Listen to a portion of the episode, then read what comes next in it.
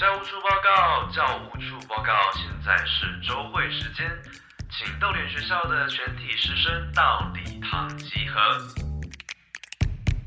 学习没有据点，逗点学校上课喽！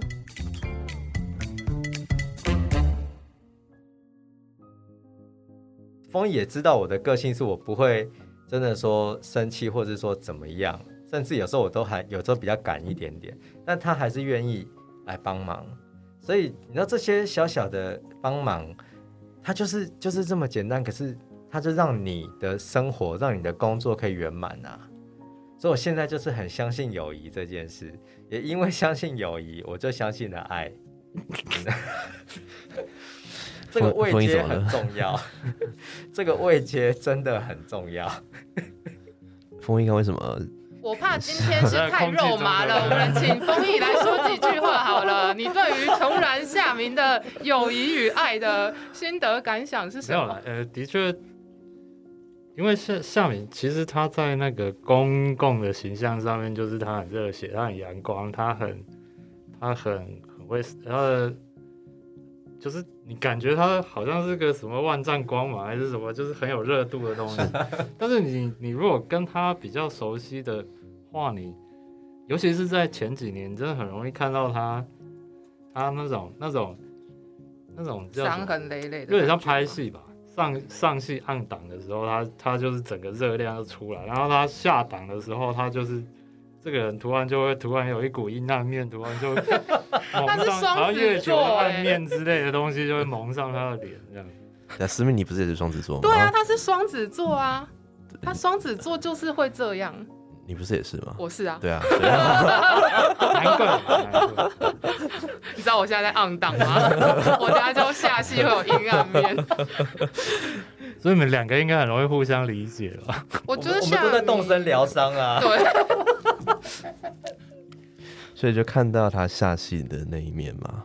对你就会觉得啊，其实他不是不是我们常常呃我们以为的那一个那一个形象永远正面的陈夏明，他有很多。其实我我在看他的那个我在看飞梯的时候，我第一次看飞梯的时候，的确是那个不知道是有意还是无意的，就是我完全忽略了那本书里面的所有对于出版者的警告这件事情。我也是哎、就是我不知道为什么，就是自动的忽略那些东西，只看他觉得讲写的很好笑的，还有真的真的很实用的资讯，但是我忘记了，其实它里面给你很多警告，就是你真的要来嘛，你要很小心哦，你要很注意哦。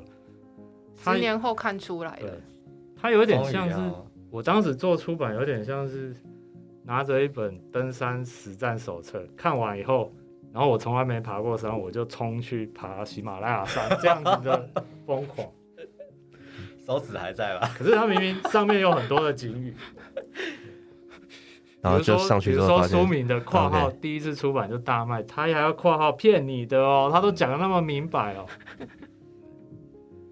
因为原版还比较小，就是那个骗你的，而且原本它藏在书腰里面。对，所以 哇，陷阱！原来它是藏着，十年后就就出来了。十年后就哎没差了啦。好，所以我们讲到十年前跟十年后，那十年后就是新版出来了嘛？我们想聊一聊像你在新版前言提到的，因为你提到说在重读这本书之后的感觉是蛮难过的，那这刚好呼应到我们刚刚讲的，就是夏明其实在你的表面上，但是还有一个阴暗面，可以跟我们聊聊这十十年之后回顾的感想吗？为什么是难过？这个难过有两个有两个关卡啦。第一个难过是情感上，就是对于过往时间逝去的难过，就是我们有时候回望以前的照片，你会有一种一种感伤。那感伤不是说我现在跟他比起来胶原蛋白差多少，而是有一种东西你知道它不在了。那那那个东西是无法回复的。好，那那个感伤是一定会有。那第二个的话，那个第二个难过是什么？是会觉得说我们出版的环境，呃，工具变得很多，但每个人都可以用，没有错。可是整个这个产业没有好转，这个产业还是相对来讲还是很压榨的哦，然后很情情绪勒索的，好、那甚至就是说，呃，还是很多人就是会说，呃，例如说我会被问到说，哎，那现在电子书越来越红了，那你们会受到影响吗？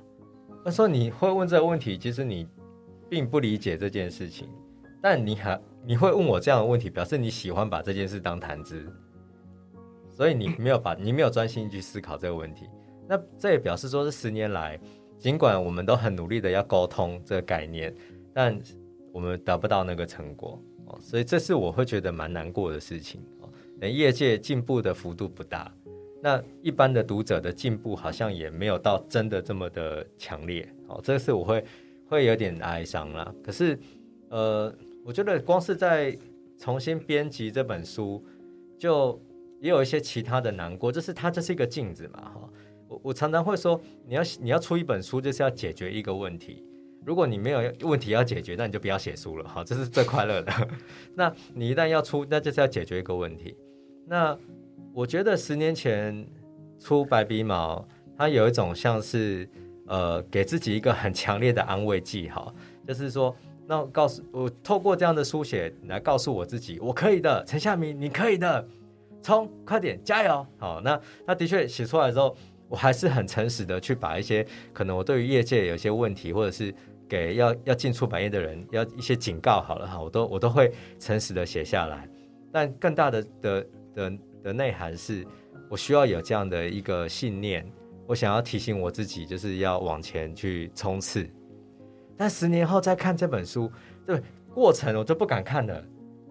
我好像就是出了这书的几年之后啊，然后我就经历过几场很严重的职灾，那个职灾就是很厌世，真的很可怕的职灾。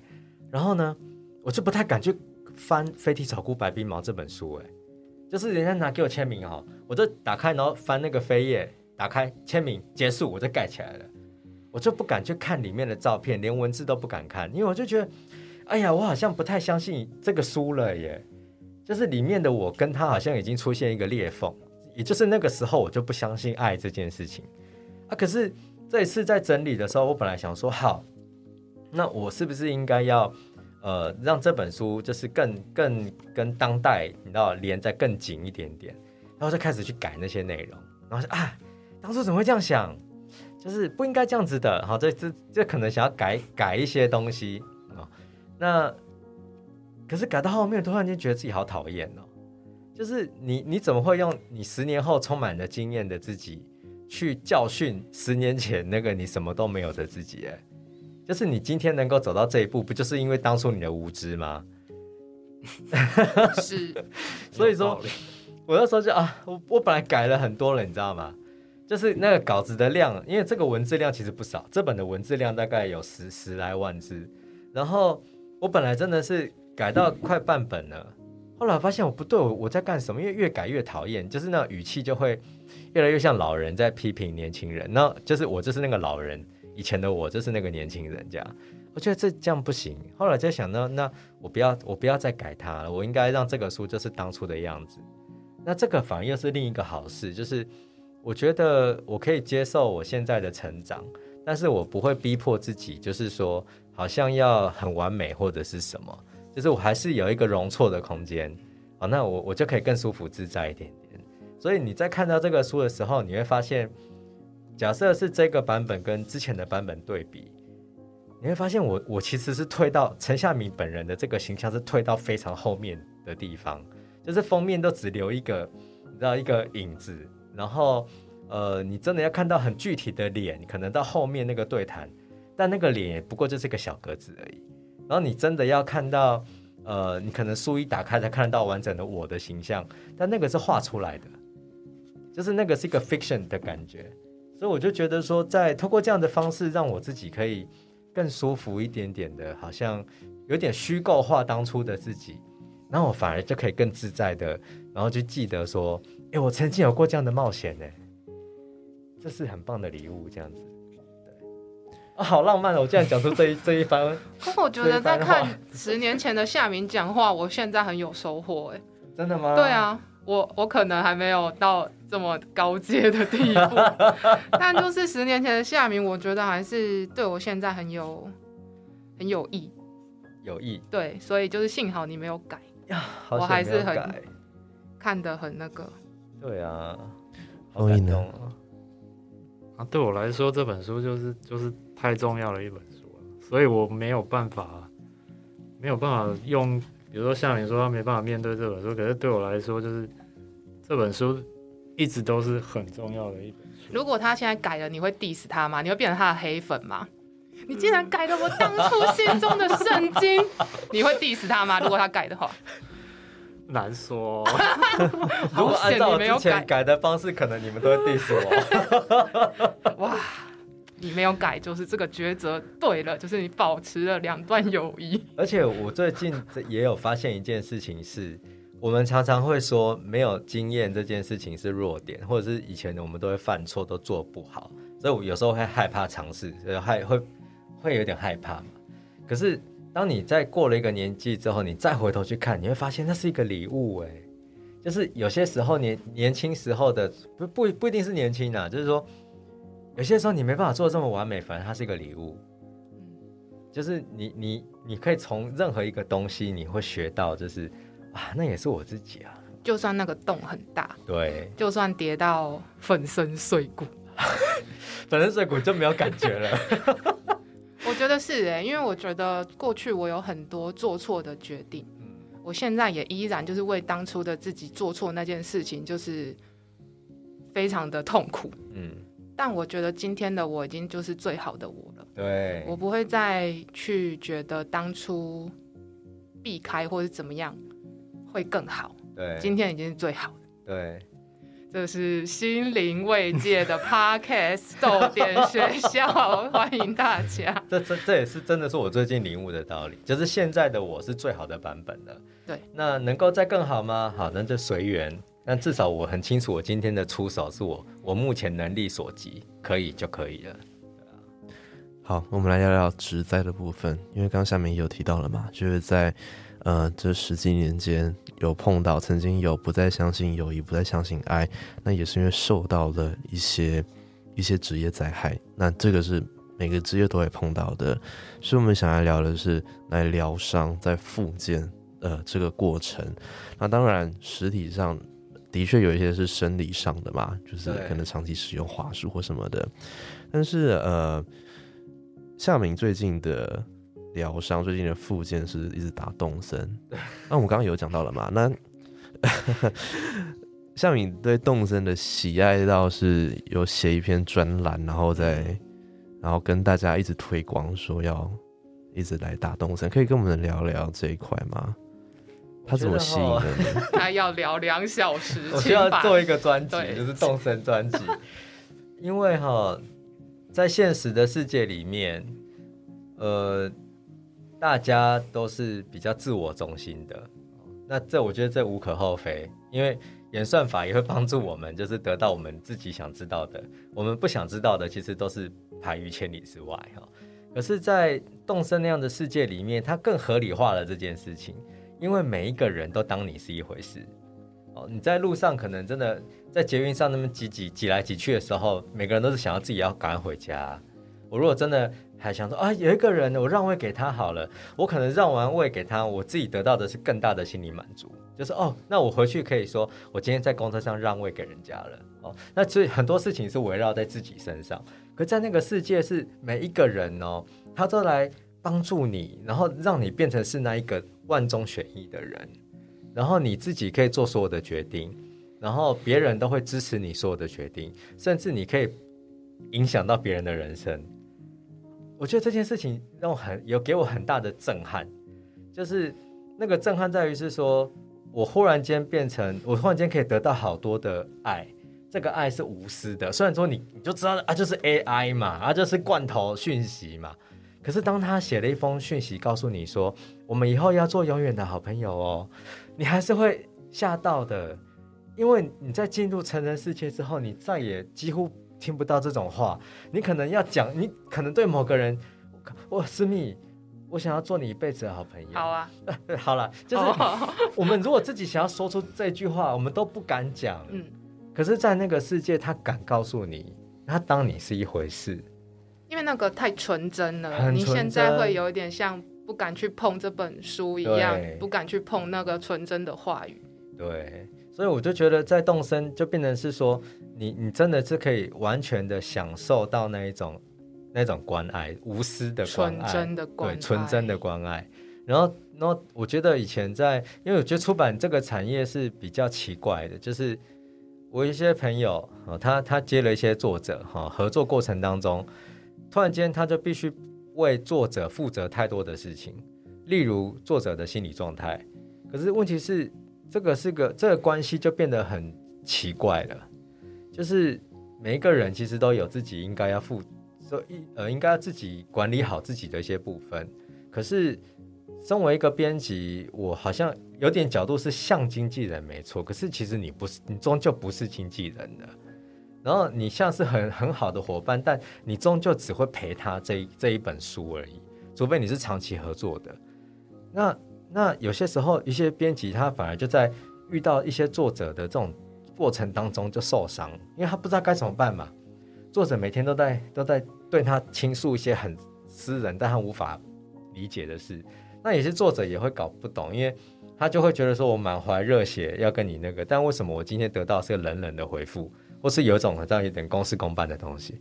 可是这个产业就是这样，所以我才会说这个产业有点危险，是因为它的那种情感的交流面太模糊了，没有那种公司领域的的划分。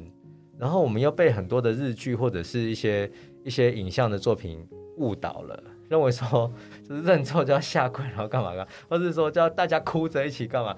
事实上不是这样的，哦是真的遇到错，遇到一些你遇到一些状况，你真的就是恨不得骑车去撞墙啊。思密有没有这种经验？有啊，假设说你你真的去做，你觉得你撞墙几次？我就是 无数次吧，而且我不会骑车，我会直接撞，骑车会害了那台车。对啊，就是我觉得像夏明说的，就是我觉得编辑会投注你大量的创作能力、企划能力，就是各种综合的能力。你有时候会把自己扎根扎得太深，对，那那东西要拔起来的时候，你是很痛苦的。那拔起来有很多原因嘛，比如说就是你要离开这本书，或是你要离开这个作者，对，这些对我们来说，我觉得都是一种很很痛的体验。对，对，或是不一定是好好的送别，有的时候离别的过程不是那么的顺利。一本书能够就是完全平平安安做完，就是谢天谢地，完全就是可以跪下，完全没有吵架或者什么哦，那这是要拍拍手了。就是觉得神明有保佑，这时候就会觉得神明有保佑。对啊，因因为一本书它太它跟人太接近了，人就是很复杂的动物，对，然后它不是那么自式，不是那么循序渐进就可以 SOP 就可以诞生的。我不知道是不是其他编辑也这样，但我觉得做独立出版的可能会这样，就是你连接的越深，能量越强大，但同时你在离开的时候。那个伤痛，或是在一些不那么顺利的离别的时候，伤痛会更强。这样，因为我们都是只有一个人。对，对啊，所以我后来就把自己放逐到动身之道，那是去度假吧？那是放逐啊。是放逐，就是因为说，嗯，因为我后来理解到，我我开始其实在工作还有另一个另一个有点日本漫画的那种比拼，就是我想证明我自己是 OK 的，就是我就就算我只有一个人，我都有办法可以做一些厉害的作品，或者是卖一些厉害的书出来。可是这个念头，这其实也害了我，所以我后来就发现到说。我我没有办法再负担这么多的人情的沟通的消耗，尽管说大家可能都是 OK 的，可是我我发现我的能量已经没有了。我也是，对就是开始收束能量的对，的开始。嗯，虽然可能我有点早了，我没 我的能量没有夏明多，我太早消耗完。可是因为你比较晚进入出版业，所以说现在我觉得现在的人要一一般来讲，一般的人要面对生活的资讯的量或者是人情的量就更复杂，所以反正我我就觉得，所以我现在就开始我也得逼自己放弃很多东西啊，所以我的疗伤其实是建立在放弃上面的，我就开始放弃了一些有版权的书，我跟作者就慢慢的解约，因为我知道说我我现在的身心状态可能不够强大到说我可以负担这一些。那我就慢慢断舍离吧，好、可是就是好好告诉他们，然后解约，然后慢慢的以后要做就是做经典的书，那等于是我自己决定好就就可以做完，那就好了。那至少这样我还可以做我喜欢做的事情。我觉得这可能是我目前现阶段最重要的。那那说实话，你会会不会失去很多？超级多，因为你毕竟做经典书跟你做有作就是作者还活着书是差别很大的。你没有任何新的素材可以再拿来用了，也没有作者自己在外面去帮你宣传的，所以感受上会不一样。可是我觉得至少透过这个方式，然后我自己也泡在游戏的时间里久一点点，好像你会慢慢发现一些能量，其实就是透过独处，然后才可以才可以回过来，对吧？那思密跟冯毅呢？你们又是怎么样去处理这些职业灾害？丰衣，我先讲，对，应该应该说，呃，绯闻的现在的调性也不太一样嘛。那我现在其实我之前也是在一直在思考自己是要怎么样，怎么样。像我前阵子就正式的两年前正式的离开我的一个工作了十几年的公司，然后就从此以后我就是一个自由工作者。那这两年期间，我也一直在调试那个生活作息啊，还有工作的状态啊。比如说，我也像我，我曾经有一度是非常的希望自己可以在写作上面更认真一点，因为因为上一本小说它它的曝光度比较大，那也让我让我得到了很多的，不管是正面回馈或是反面回馈，好，总之它的讨论度是。不是我以前有接收过的，那那些东西也让我曾经一度的觉得自己好像是个什么咖那种感觉，你就会开始觉得，哎，我是不是要更认真的投入这个东西？然后我实际执行一，呃，执行了一阵子之后，我甚至放弃了一些签约的机会，就是我发现我没有办法，就是你你有一些能力到达某个程度的时候，你。你大概就知道哦，我我目前就是只能这样。我再下去的话，我再逼我自己下去的话，我可能会忧郁症，我可能会会崩溃等等的。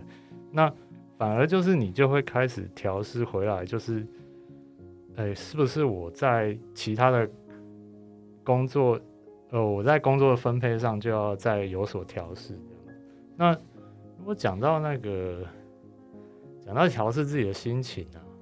舒压的这种东西啊，呃，其实我还我是一个蛮爱重看小说的人，就是你你可能有一本书你已经看到烂掉了，然后你还是会一直去翻阅它。那对我来说，那是一种很好的舒压方法。比如说，呃，我最喜欢的作者是是一本推理小说系列，是劳伦斯·布洛克的《马修·斯卡德》系列。那他其实那那十六十六还是十七本？那一套书我都已经看到烂掉了，但是我还是会一直从不断重新的投入在那个世界里面，因为它就是一个从看小从看书有一个好处，你已经知道它的故事的情节发展了，所以你已经不会在乎它的那个故事的情节发展，你反而会比较容易投入那个世界。那讲到动身啊，打电动这件事情，我也是。可是我跟我跟思密和夏云比较不同挂，因为我是那个 PS 挂，我是 PS 挂的。嗯，那我前阵子，我这阵子又一直在重玩一个游戏，叫做《碧血狂杀二》。嗯，那它是一个非常庞大的开放世界游戏。这个这个游戏的地图大概有范围有四百八十公里，那么那么宽大，也太大了吧？就是真的很巨大的一个一个开放世界。那里面的游戏的人物的互动实在过度的真实，会让你觉得你就是在投入在那个世界里。那也是同一个道理，就是这个游戏我已经玩过破关过两三遍，所以我已经不在乎那个游戏的内容。这个开放式的游戏你能破两三遍，就是它还是有一个情节在里面，太猛了，有一个主线在里面嘛，那变成说你已经不会再去，你已经玩过了，所以你已经不会再去管那个。游戏的主轴，所以你就有点像是你进入那个游戏，有点像是进入一个一个一个虚拟的世界，然后你就在里面。我在里面其实完全没有干嘛，我就是骑着我的马去钓鱼、去打猎。这是另类动身吧？辟邪狂杀之动物森友然后会。有时候有有一些人就会来来打扰你，你还是要把他打退。我自己有一个给自己一个规定，我不可以随便乱开枪，不可以有人惹我我就开枪打他。就是我我要让自己像一个时候吧？对我要让自己像一个你应该猛杀吧？真正的人。OK 哦然后我对待那些人或者是动物，我也是像在对待真正的人或动物。甚至有一度有记得我有一次有一个很奇特的经验，就是我在森林里面乱闯，然后突然就在我眼前冒出一头很巨大的鹿，是白色的。当然我事后呃我事后才知道它可能是传说鹿之类的，但是我当时的下意识我就是掏枪出来，因为看到动物就是要杀，就是 是它里面本来有这样子的游戏的规则，就是你要打猎嘛。可是我我开不下去，嗯，那那把枪我开不下去，就是我就这样跟他对望了几秒钟，然后他就跑掉了。跑掉之后，我就再也没有看过他。就是你第一次会对那个对那个虚拟的世界有了一个，我突然就发现我对那个世界有了一个感情，我把它当成真实的世界在看待。那我有时候在想，其实像疫情现在发展到现在，大家真的就是没有办法出去度假嘛。那你其实有机会在那个虚拟的世界过上一段生活，我觉得也是一个蛮好的选择。所以你就超适合玩动森的，你为什么不？对啊，你已经在玩了。对啊也，许吧，你想好好进入邪一个教，邪教然后抓他主机不一样邪教，哎，一直在拉人入教哎、好啦，我们这个环节我们跟三今天去买主机了。好，买了吗？OK，我等下好，陪你去买，好，我出一半钱。我们跟三位聊了一下，我们从十年前的呃夏明的字界聊到了经历了职业灾害，还有聊到商业出版人共同的点是，他们透过虚拟的游戏，他们透过虚拟的世界在疗伤，然后呢，甚至才因为这样子才可以继续回来，然后继续从事出版。所以我们先休息三十秒，接下来要来跟三位讨论接下来的规划。豆点学校马上回来。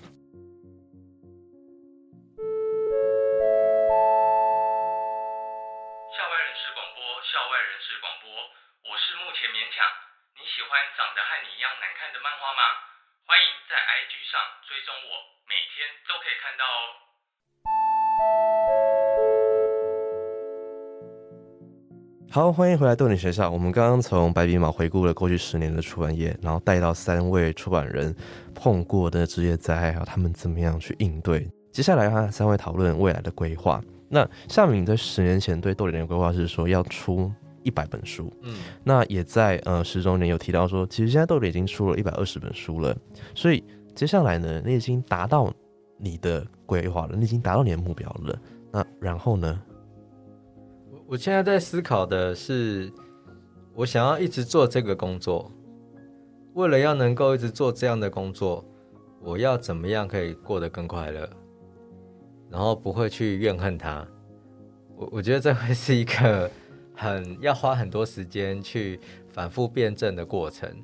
然后，当然现在我可能像刚才讲的，我我有了我的方式，我觉得我就是呃回头做一些经典的书，然后有点可能自己来做翻译哦，就慢慢的让自己可以投入在呃我本身就喜欢，同时间可以充实自己的领域里面，然后看能不能找回一些能量。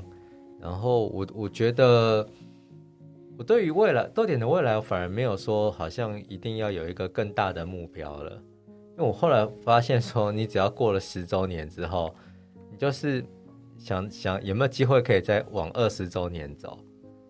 那这个阶段可能是耐力赛，所以我可能要先调好自己的步调。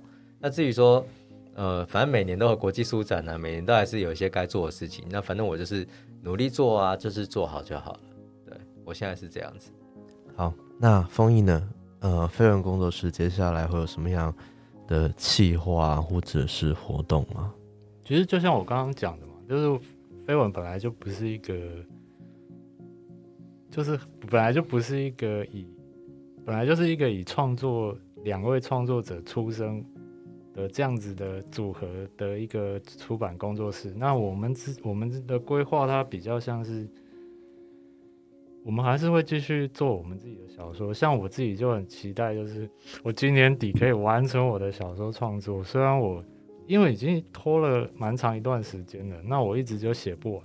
那我每次都要预告一下，不然我我发现我不预告一下，我就会写不完。因为我现在正在完成一本小说，那本小说是是呃，可以你可以说它是四大公园地下社会的序章。那它它可以是，总之它就是一个过了经过了很多年之后又发生的事情。那我一直写不完，我希望我今年底可以写完，明年初我可以顺利的出版它。好，那假如顺利出版的话，我们也也会再请封印回来，然后来聊聊那个作品。没问题，这样压力会不会更大？有压力是好事。OK，先直接定录音室吧。好，我们期待哦。那这个是绯闻还有封印，就是呃，二零二二下半年的规划。呃，思密呢，想出来了吗？二零二二，因为二零一三年的时候我们是出第一本书，从那个时候开始算，明年就是十年，哦，好棒哦！不算那个开始立案，对，开始立案，我现在也是菜鸟。但认真说，开始认真做出版，现在还是蛮菜的。但不知道为什么，就是能量已经就是差不多磨好完了。我最近就是开始立下一个心愿，可能四十岁以前就是不要做出版了。但是这是现在的心愿，就可能也会改。是以四十岁以后不要做出版的，还是以前四十岁以前可能收，收不知道吧，嗯，就是四十岁以后不想做出版的这样子。因为什么？就是搬书的体力，就是也是需要，但就是我现在已经体力很差了。然后二零二二下半年的话，我一样就是想要收束，一样在收束力道上。那呃，我们可能还是有很多作品要出，但我可能也会开始就是因为自己的身心状况开始做调整，就是我呃可能也会节约一些作品。对，因为我觉得。就是我的身心状况如果没有办法负荷的话，也不好意思，比如说耽误人家太久这样子。对对，所以二零二二下半年也是会有作品要出，但我同时也会进行收束的动作。对，然后我一样也是好像有自己的小说要出，不过我好像在 podcast 讲过很多次，我 再预告一次哦，就是我们在五月的时候提过那个翘小指的男人现要那现在几月？个，八月嘛现。在八月啊，了。我希望是今年可以跟风衣一起完成。好，我们一起写完它。那对啊，就是下半年也是慢慢来。我就我觉得夏明就是还蛮像我的前辈，就是不知道为什么很多经验也会有一点重叠。嗯，那我都是看着你，就是比如说你在做什么，我想说，哎、好啊，那我也可以试试看这样子，然后去整理心灵之类的。对，大概这样。然后我看到那个，我我题外话一下，我看到非丑毛后面有说二零二三年有出版第续集哦。哦，对啊，而且我完全忘记这件事哎，我想说，哎、这这集 p o d c a s 要讲一下吗？其实他本来一直跟我说他要出的是续集，嗯，我本来是想，出我本来是想要只做一本书，嗯但是我就透过不断的改版，让它增加内容，越来越厚，越来越厚这样。可是后来发现好像也不太好，然后我我现在的确是想要写续集，也正在努力啦，就是把之前的一些内容再转成第二集的模式。那书名就会是《飞踢丑姑白鼻毛》，第二次开出版社应该会成功了吧？好，就是这样的一个书名，然后来谈，就是假设今天有第二个机会，我想要怎么样开一个我理想当中最棒的出版社。哇，期待哦，二零二三年。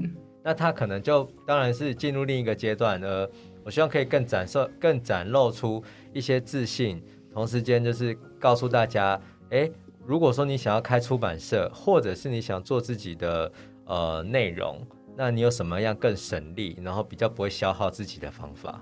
可以预期里面会有很多动物森友会的那个吗？动物森友会，我我有点想要写成一本小的，他会出专书，他会出 村友会专书。他会出加购贩外，就是你可以就是花八十块加购一本 这样子。动森真的给了我太多的能量，然后很多人都觉得我太夸张。可是想一想，私密你的时速是多少？好，我觉得你已经快要超越我了吧？我好像才四百多吗我？现在在两百七、两百八吧，我三四百吧。但我只玩两个月啊。对你已经快，你很快就会超越了。好，欢迎大家来到动森的世界。你是任天堂今天是动森的叶配，对啊，任天堂在台湾动物森友会代言人。太夸张了。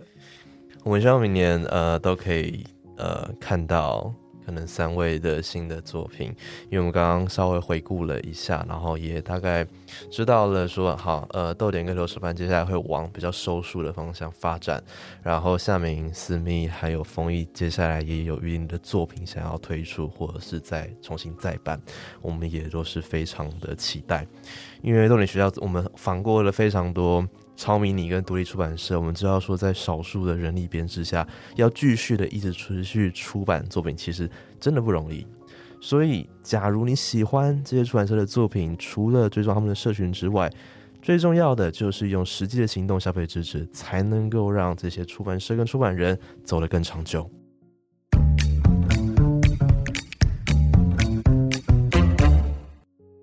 那么今天豆点学校和呃豆点文创结社的总编辑陈夏明、刘守帆工作室的负责人黄思密，还有飞文工作室负责人林峰颖一起回顾了夏明的《飞踢丑姑白羽毛》第一次开出版社就大卖骗你的，希望你喜欢今天的内容。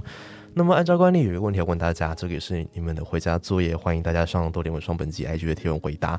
同时，我们也会先请在场的来宾回答这个作业。这个问题是，请跟十年之后的自己说一段话吧。它是一个时空胶囊的概念。来，下我们先从夏明开始吧。十年之后的自己，对，十年之后，你现在就很棒了。嗯，嗯，我觉得这就就就很棒了。好，OK，思密，呃，十年之后我是四十五岁，我希望那个时候的私密是真正快乐的活着。好沉重，等一下，这个可以录吗？我希望你每天都很开心。你都要哭了。我觉得今天这集充满了感伤的氛围，哎，是因为这本书《非丑毛》这本书，大家就是勾起了一些，就是这十年之间的那个，就是回忆，扬起的尘埃。对，今年是三十五岁，十年之后四十五岁，我希望你快乐，我希望大家都可以快快乐乐，大家不要被资本主义绑架。什么结论？讲的？我这什么结论？资本主义就是一个陷阱，它就是要你拼命的去超越别人，榨干你的生产能那这样你要。被共产主义绑架吗？你可以有自己的主意，比如说你现在就是动身主义，丰毅就是辟邪狂杀主义。对，对，嗯好，希望十年之后的黄思密可以快乐。天天快乐。真的这个是最最最实际的东西哈。是，好，来，丰毅呢？其实我也很类似啊。那我我有，就是我觉得就是十给十年后的自己，就是要好好的生活啊、然后做自己也有认同感的工作，嗯，对，然后要善待你的伙伴。还有如果你行有余力的话，记得照顾身边的人。哎，那这样你其实留了不止一句话，哎 这是我一段话给你十年后的封印压力蛮大的，他他都是逗点，所以整个算是一句话。哎 都是逗点，整个算是一句话。好，所以我们呃听完了三位出版人的分享，我想呃你会知道说一路走来并不容易，但是累积的成就也是非常的可观的。我们希望通过今年十周年的回顾，让各位都有继续走下去的动力。感谢你的收听，我们也感谢思密、夏明还有冯一的分享，谢谢三位。谢谢，谢谢谢谢。好，我们也欢迎你上豆点微商结社的粉专 IG 留言，告诉我们你对于今天节目还有呃白羽毛十周年的想法。我是廖静，学习没有据点，豆点学校下课，拜拜。拜拜。